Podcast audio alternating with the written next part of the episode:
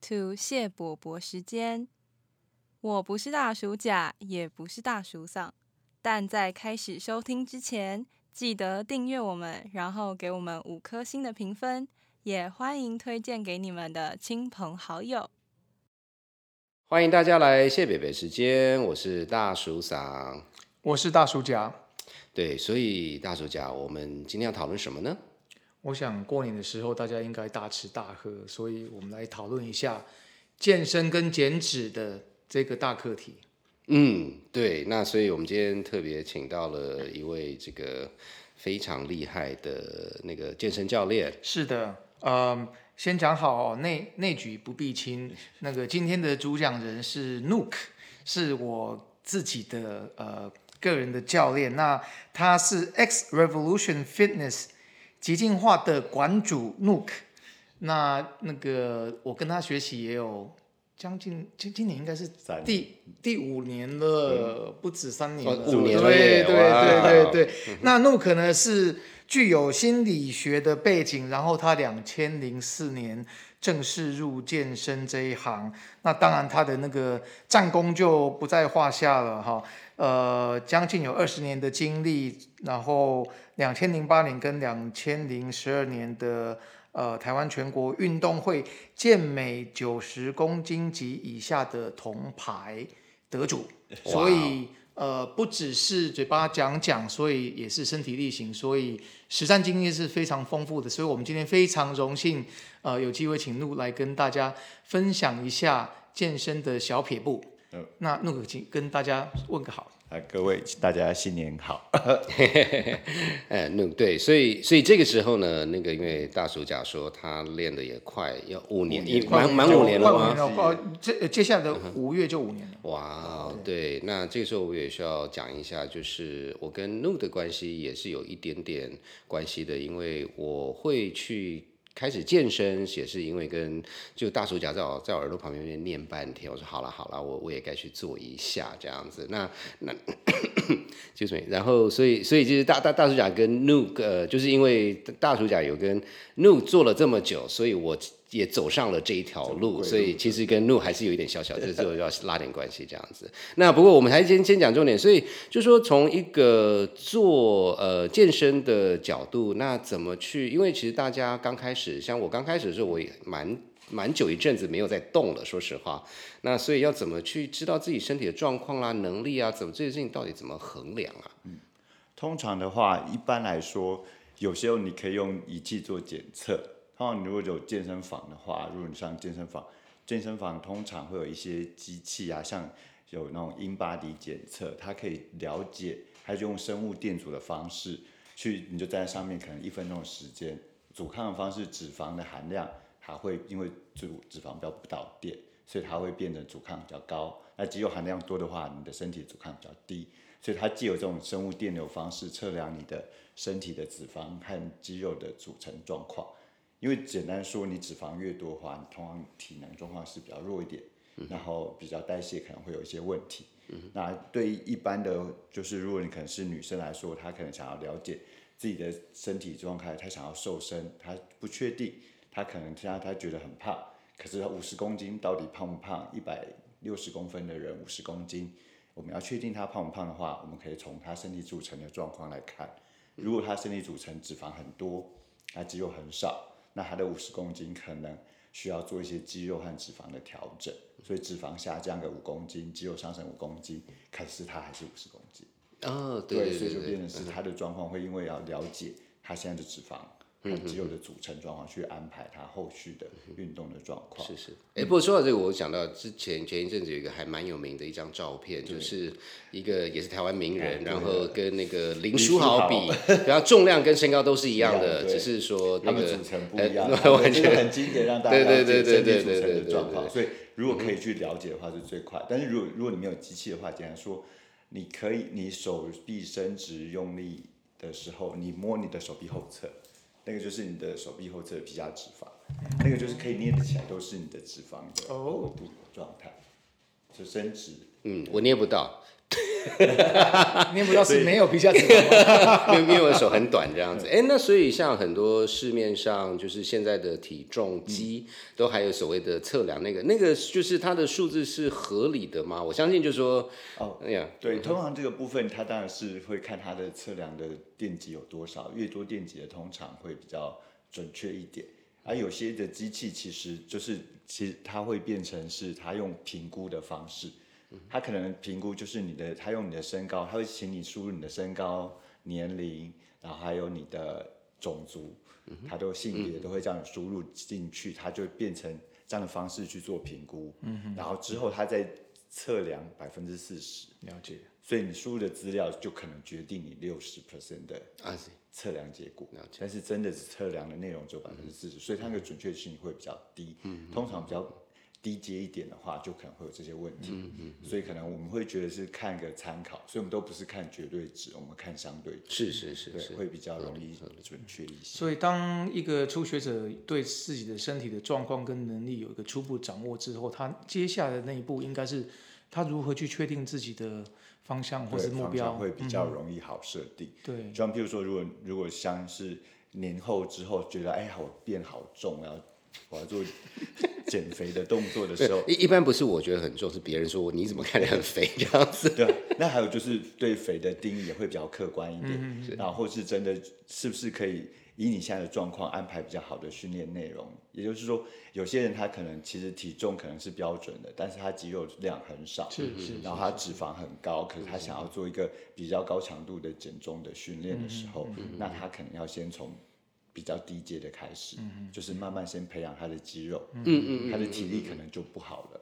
如果从这个部分来讲，是是那还有就是说，你如果是可能光走个路，他都心心跳就很快，嗯嗯然后很容易喘气，是这时候可能就要从心肺功能的练习，先把基本体能先拉好。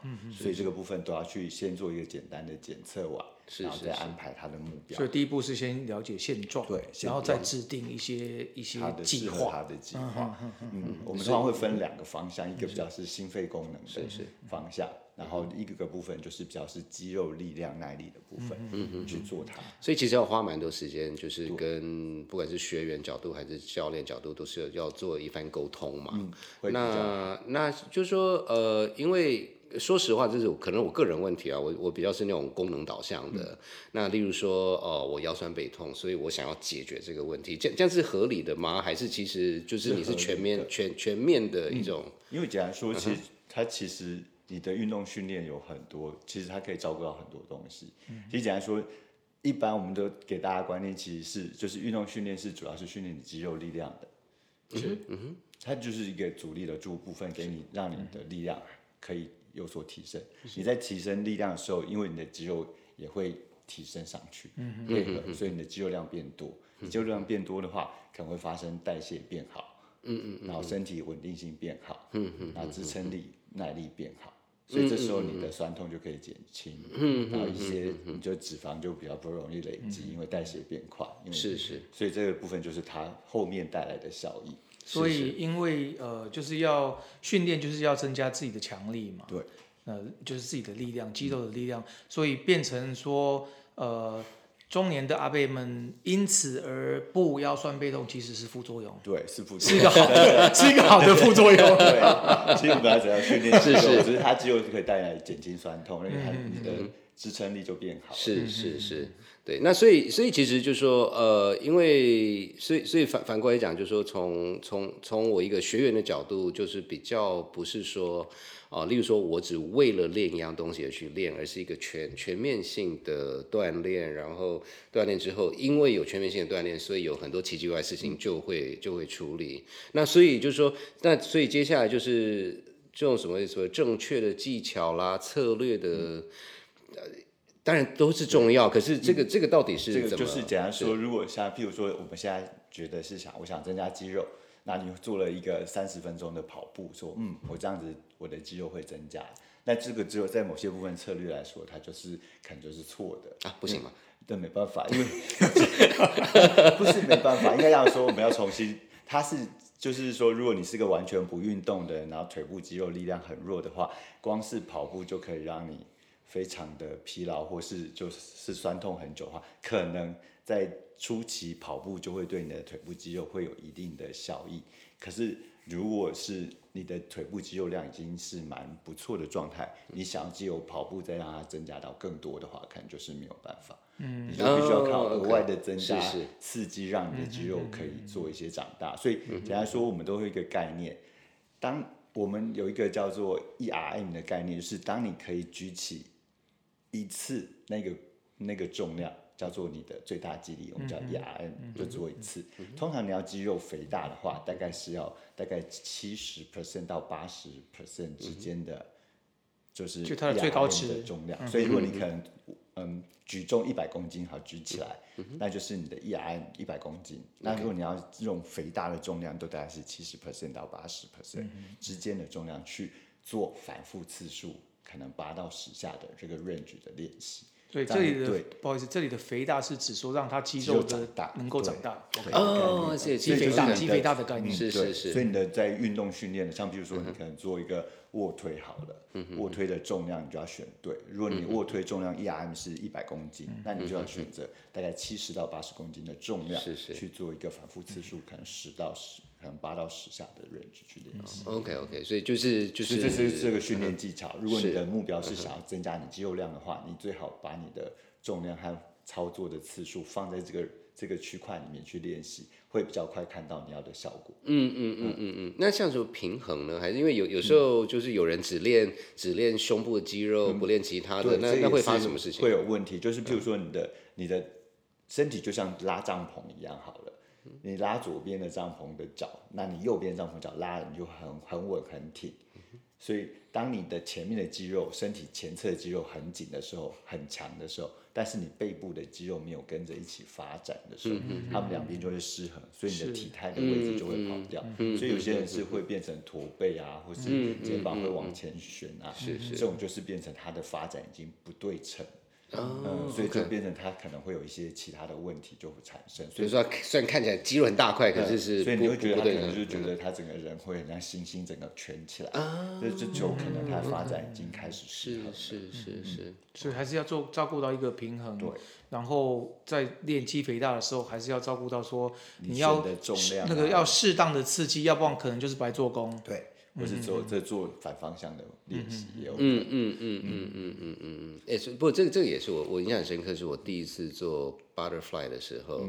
哦，那时候我不知道骂多少脏话，因为背部肌肉从来没练过，你知道说 哇这是什么东西？啊，这看起来很轻啊，为什么都推不动这样子？是是哎可是有时候就是你那边的肌肉不使用的时候，第一次刺激它会比较困难。对对对，我现在还是骂脏话啦，不过就是 这是另外但现一件事情。现在现在至少知道会痛苦的程度，第一次比较不清楚，所以他就是没有没有接触过嘛。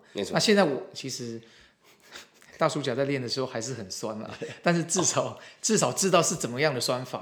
我觉得这个是会在挑战你的是是是是所以是有时候肌肥大就是要酸啊，它不酸就是不行。那就没有用嘛就是对啊对啊它就是一定会酸。是是是是是是，那讲到这个策略的时候，其实我们下面有准备几个几个问题，也想要请教教练，就是说，先讲好，这不代表是我的问题，我觉得是帮 帮很多朋友问的 是我的问题。比如说，我常常会跟朋友这个宣传说健身的好处啊，练肌肉等等，那常常会一个冷回应说，我现在已经每个礼拜那个走三次路，然后一次就走三十分钟，还可以可以小小的喘，然后又有流汗。根据卫生局或呃现在不叫卫生局，跟着健呃那个我们政府的那个政政政策的宣导说，那个三三三一个礼拜三次，一次三十分钟，然后每次都有心跳到一百三的快走就可以了。那那这样到底是可以还是不可以？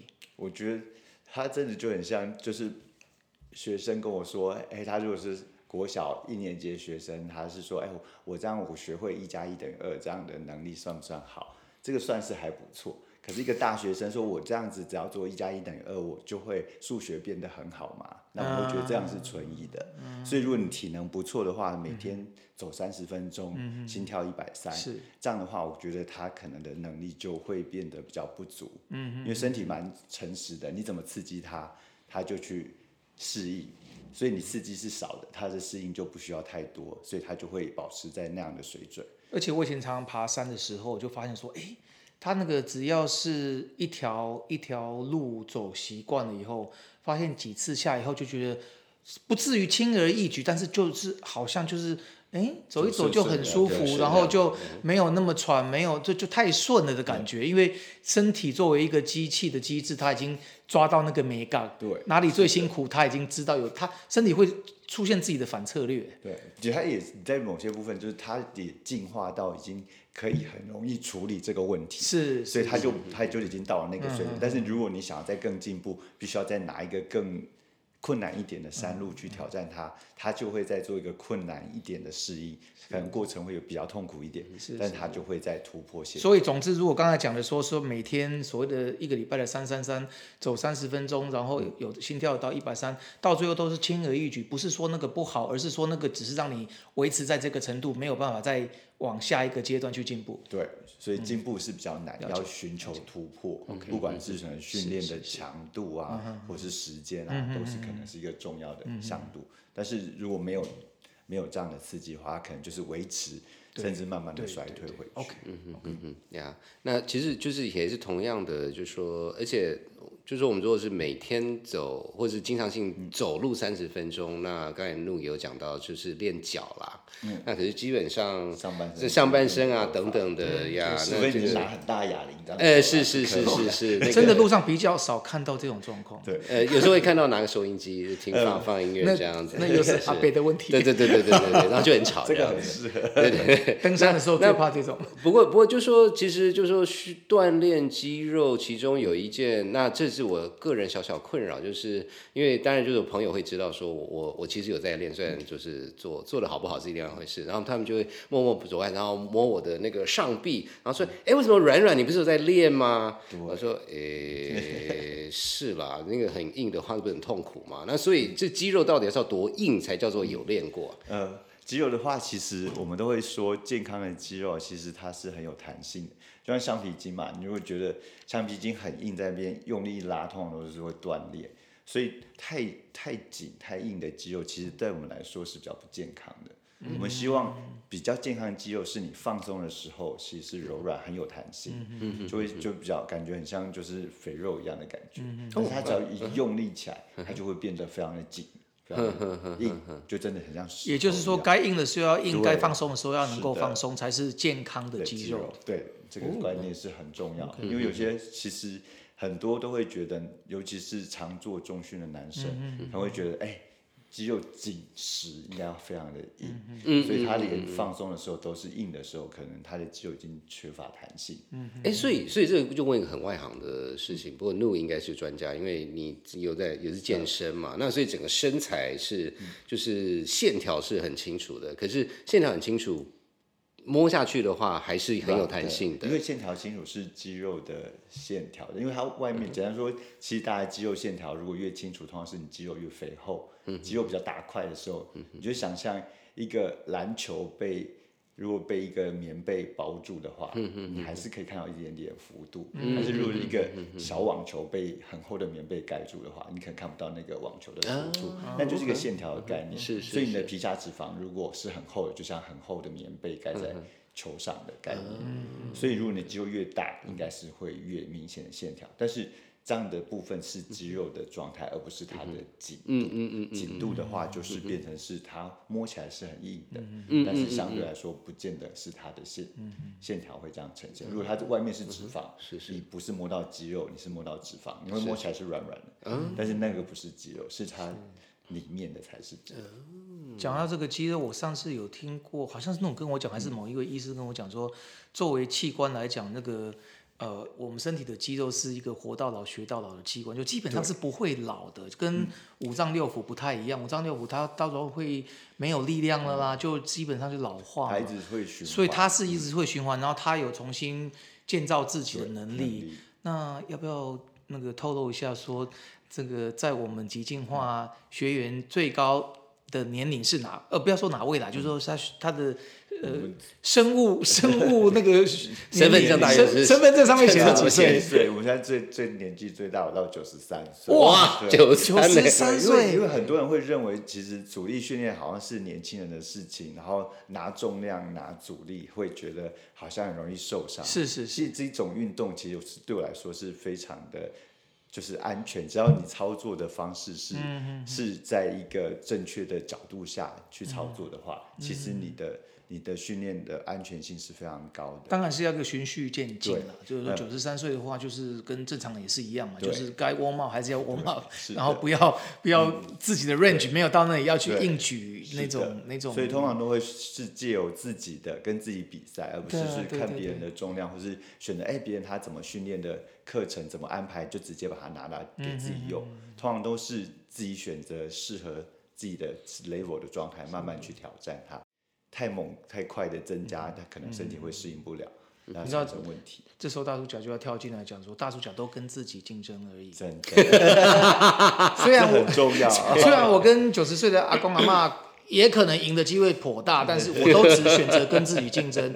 只要我今天比昨天的自己好一点，我就有进步了。哎，不，那那个没比昨天自己好，那个那个就已经蛮难的。哎，不过说到这个，就是说年纪比较大的人在练的过程里面，就说呃，什么叫做合理的范围？也就是说，当然就是按部就班慢慢练上去，可是他可以练到呃，就说以他个人的身高体重做的范围下，他也是可以练到一身筋肉，是这样子吗？还是我其实大家如果有去看一些现在的 Facebook 啊，或是或是一些网络的平台，都会看到一些年纪不小的，就是肌肉线条都很清楚。哦，喂，那是假新闻哎。但是这这个都是真的。有，其实大概我之前最少就是都有比赛成绩，是是你可以去查，像台湾的有一些选手，他们都有中年组、壮年组，嗯嗯嗯所以其实很多很多其实是他找时，他就像一个股票投资一样，如果你一开始有比较多投资，你的资产比较丰厚的话，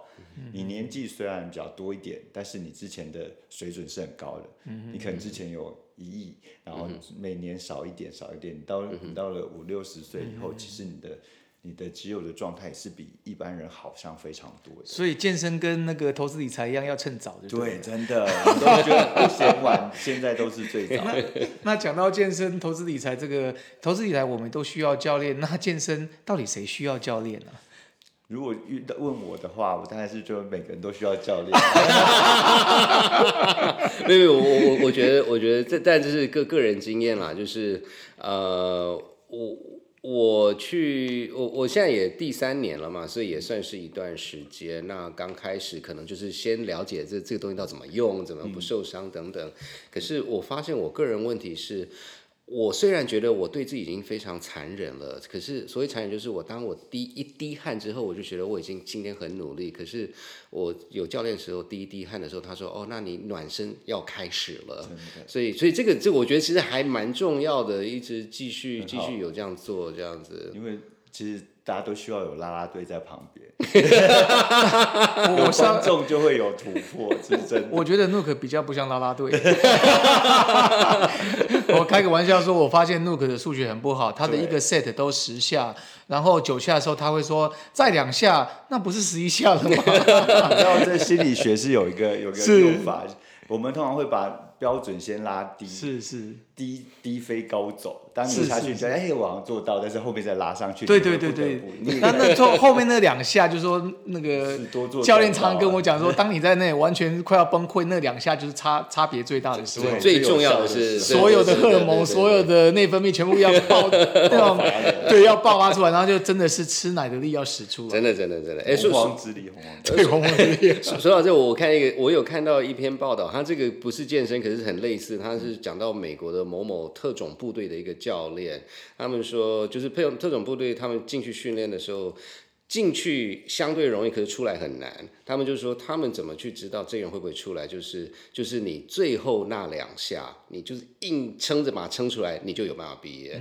所以我觉得有时候这种很多事情是对对对对对。但我发现很有趣的是，意志力跟体力一样是会被消磨掉的。我只能被骗两次，因为到最后故事也告诉我们啦，狼挨了也只能喊几次，就不能是是是是是是那个放羊的孩子，对对对，而且就是说，还是回到我我自己的经验，因为有时候朋友都会问。那我觉得另外一件事情是，呃，教练对我个人重要的是，当我信任这个教练的时候，其实有一些东西我可能我自己不会去做，因为我觉得哦可能太重、太危险，还怎么样。可是如果教练说要做这个时候，因为我信任他，我就愿意去试试看。然后，而且我也知道，就是说我如果做不下去，教练会在旁边。我觉得这一点对我来讲还蛮重要的。所以他也是一个好的好的教练跟学员的关系，其实就是某种程度的伙伴关系了。就是说，你看，当然当然不是说我们是多伟大的运动员，但是就是说，这个是要个互信的基础。对对对对对。但是其实现在现在也是这样的概念。其实如果以教育的角度来学习的角度来说，其实。应该讲说，师徒制是最容易学习的，是因为他是最知道你的状态，是是，所以你在慢慢的，你的你的教练就像是你的训练上的老师一样，嗯嗯，他会帮你看着你现在的状况。我就觉得是因为一般来说，大家都会有自己的盲点，嗯嗯，喜欢练自己喜欢的东西，这是真的，有成就感，对对对。但是他就是很有趣的状况，他就像，我都觉得我会形容就是像煮想煮一个意大利面，然后你的意大利面上面呢，然后番茄意大利面好。但是你的能力就缺乏番茄这个部分，嗯你就是不去练，去不去让番茄进来，你就是可能觉得啊这好累哦，就不要这个好了。那我还是继续练其他的部分，总有一天它会变好，就一直在自己反复的部分一直重复的练习。可是就刚好就是差番茄，可是你的意大利番茄面就是没有番茄的时候，那道菜就一直没有办法成功。嗯嗯有时候教练就是那个部分，他看到你这个问题，push 你去面对这个状态。所以在走这样的状况，虽然一开始会很辛苦，可是。比较快成功，否则你可能在一年之后还是因为一样的老问题就停在那里，或是受伤。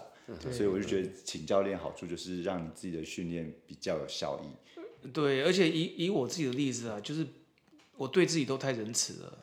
所以就就 推个两下，对，没有没有是很坏，就是教练强迫我们要我们去面对自己。没有，有时候是因为学员他不知道自己的是是是是是是是，没有发现到他的潜力。对对对对对，自己看自己都太主观了，对，需要第三个不一样的观点，客观的观点。对。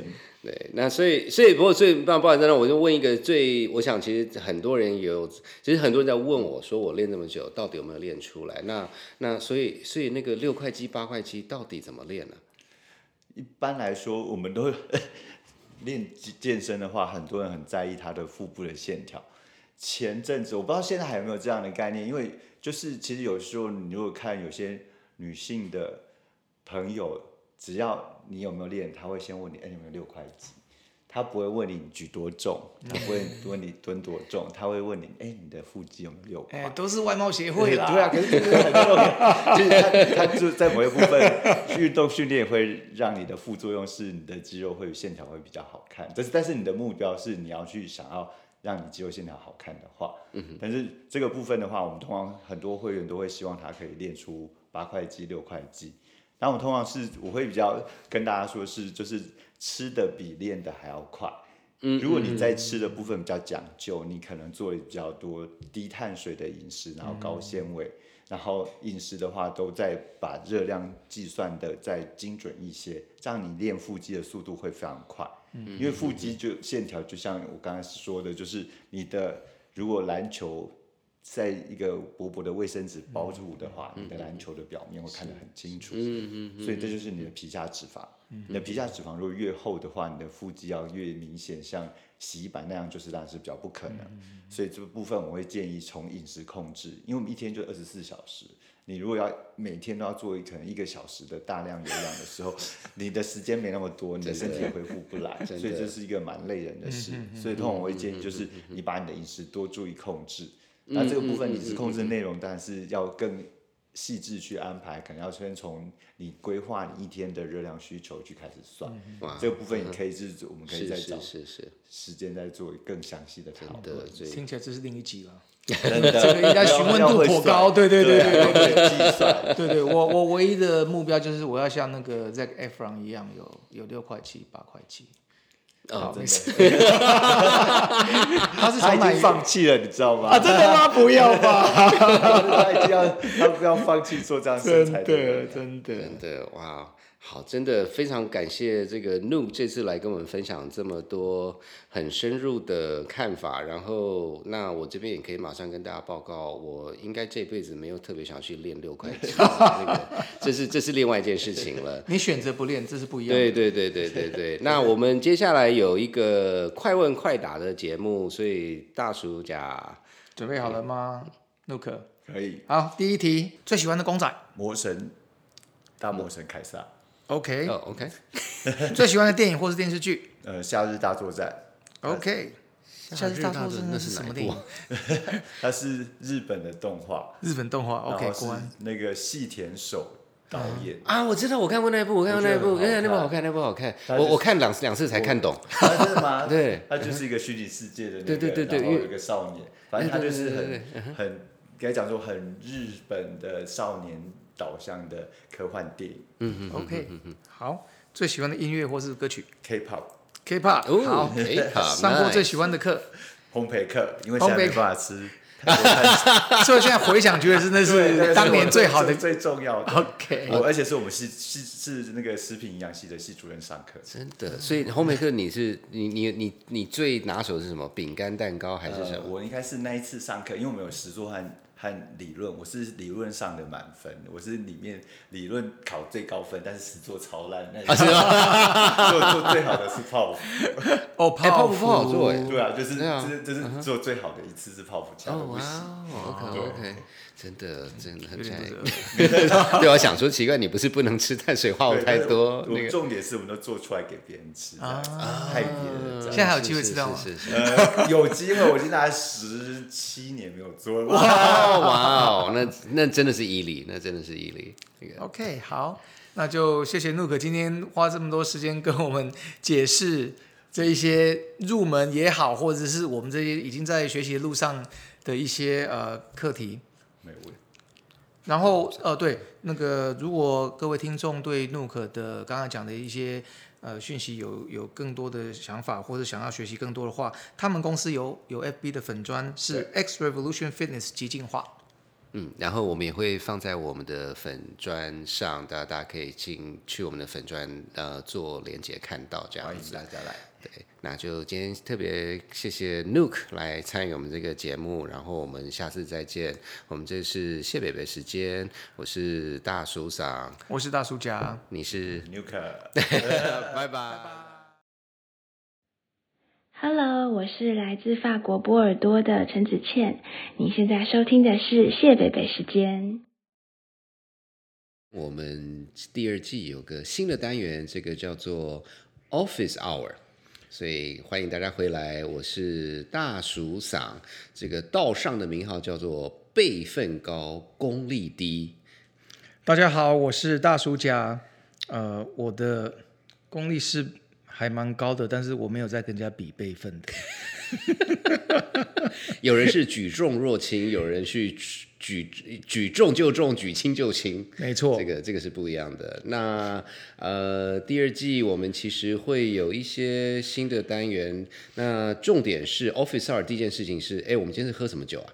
我们今天喝的是日本甲州的白酒，日本甲州叫呃灵山岩，呃，那字那个是火字旁一个有田，有有边读边没边念念右边田吗？吧，灵山 灵田山 是那个呃山梨县，嗯，山梨县如果有战国迷的话，那个是武田信玄的老呃老家，他的大本营。嗯嗯嗯嗯嗯，对。然后这个是他这个酒商，呃，应该叫做尼西亚马的这个地方是中央葡萄酒株式会社制造的。那这支酒有一点小小故事，就说呃呃，我其实。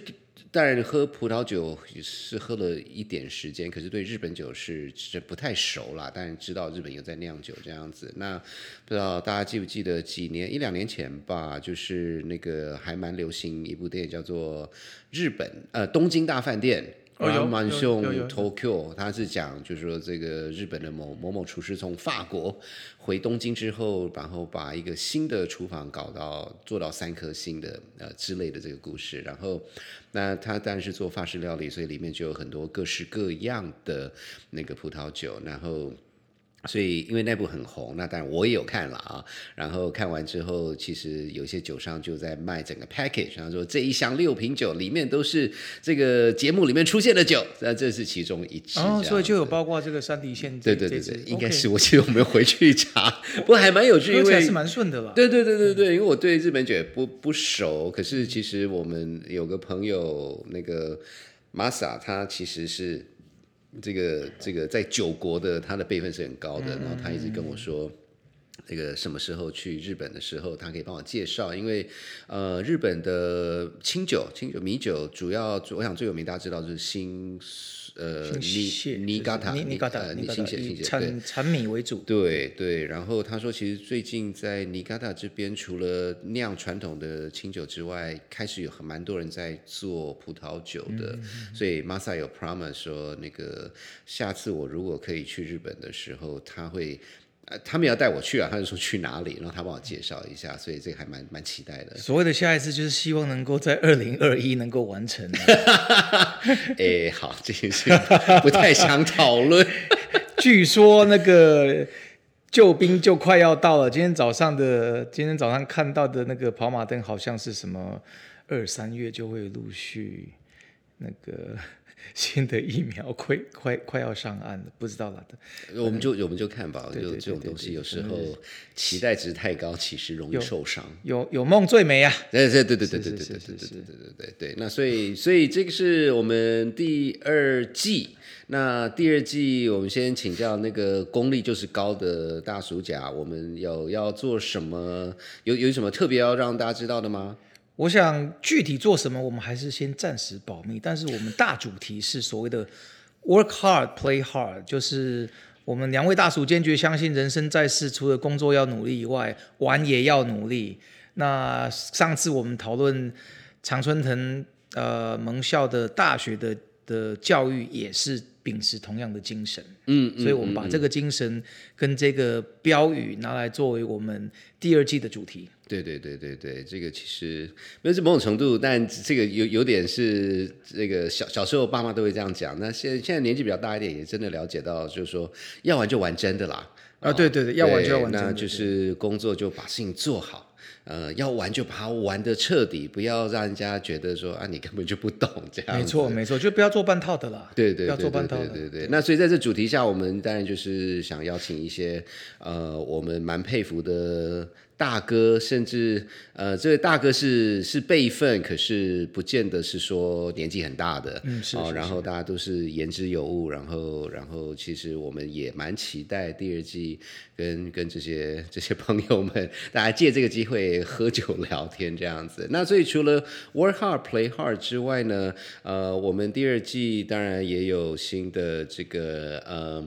呃，乐团的参与，呃，那这个我们的说法就是所谓的 musician in residence 啊、那这听起来就是有点厉害这样子，嗯。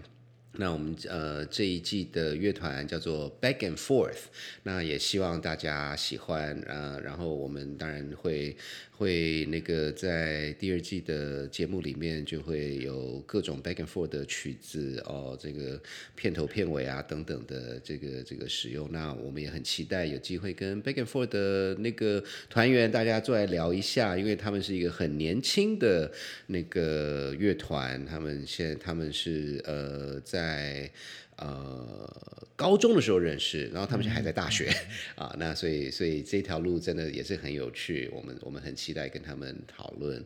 然后最后一个其实也是有很好的机会，就说我们这个节目真的也很感谢大家嗯的参与来来来听我们讨论的东西。所以呢，我们现在有有有几个厂商其实对我们的节目有兴趣，呃。那是我们第一个那个厂商，那这个接下来的节目我们会做一些比较细的介绍，是所谓的 Medi Teddy 啊，Medi Teddy 它其实是一个会做瑜伽的那个 Teddy Bear，Teddy Bear 中文什么？特别就泰迪熊，泰迪熊，对对对他会做各种瑜伽姿势。那不知道大家记不记得那个在第一季最后最后那一集里面有讲到那个那个有某位大叔的这个 呃那个重训呢，就是需要一些调整，所以做了一些瑜伽。我们其实其实，在大叔世界里面，我后来发现有在做瑜伽就。健身就不用讲，健身的人还蛮多的。然后当然有那种三铁的啦、重训的啦，然后瑜伽的各式各样的人都有，所以是所以一个蛮有趣的。然后那我想讲一下，呃，我自己也有一只 Medi Teddy。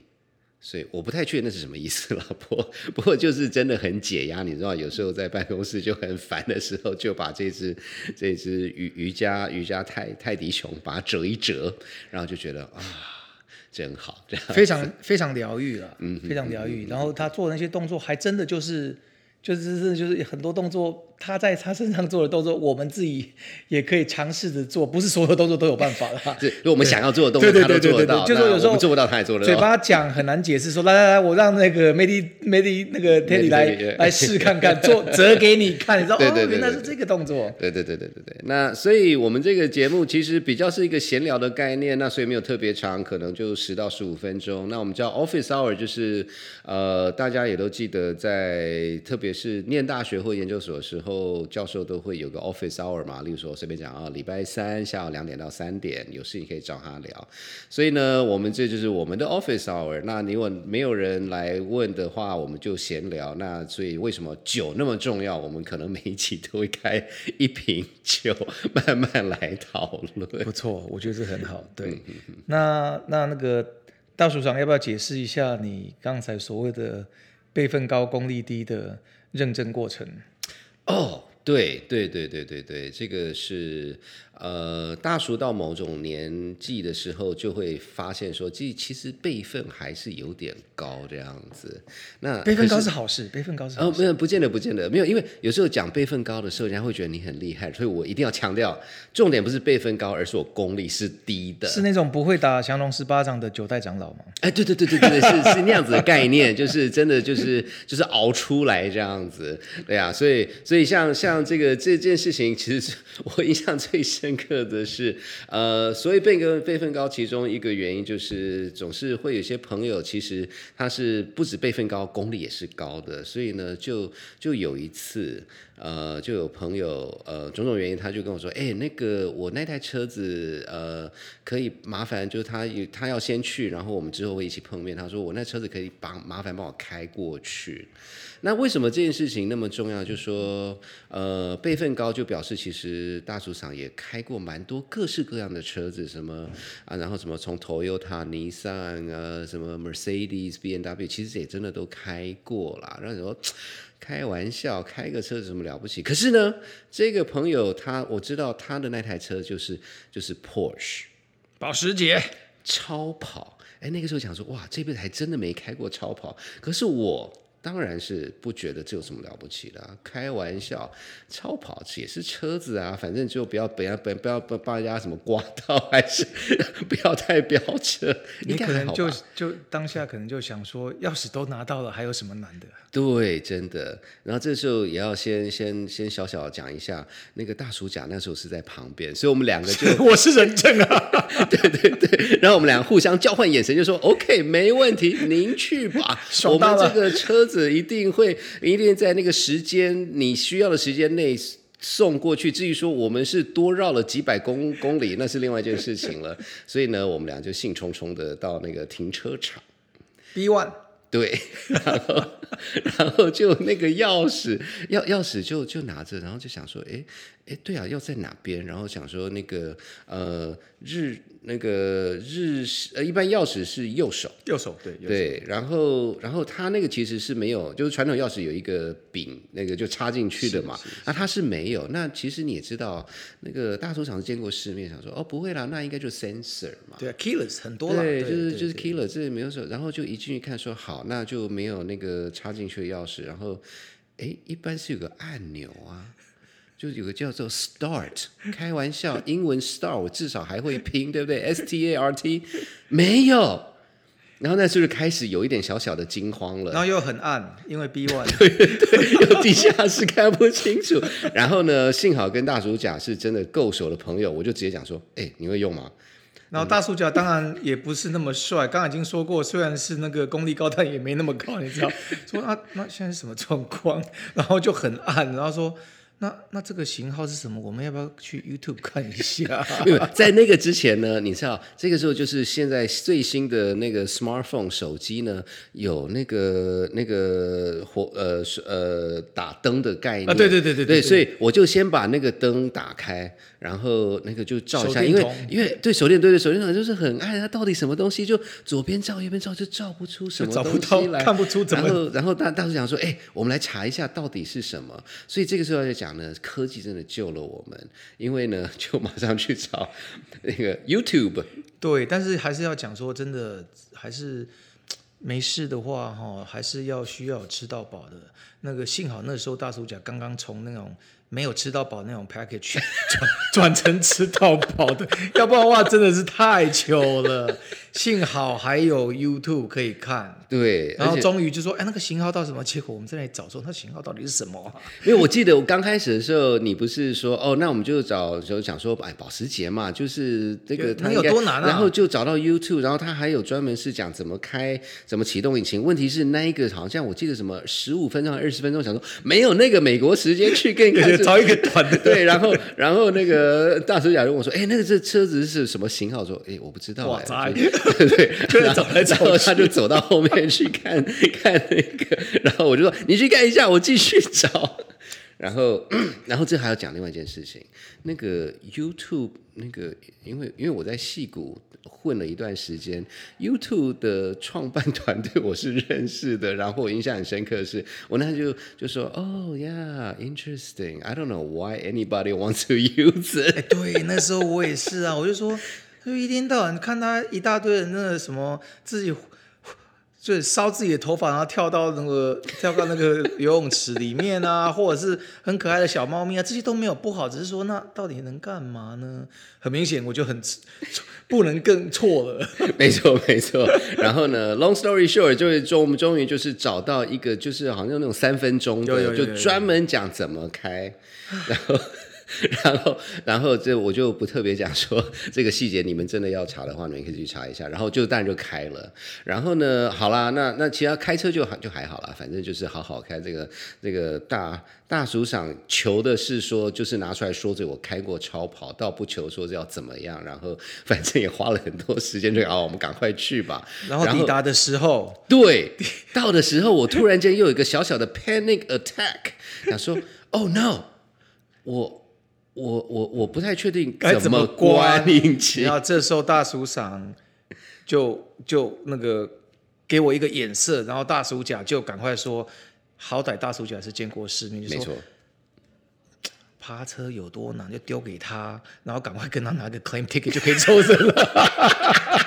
然后我看到我们的朋友就快快的赶快把 claim ticket 丢给他，说 It's all yours。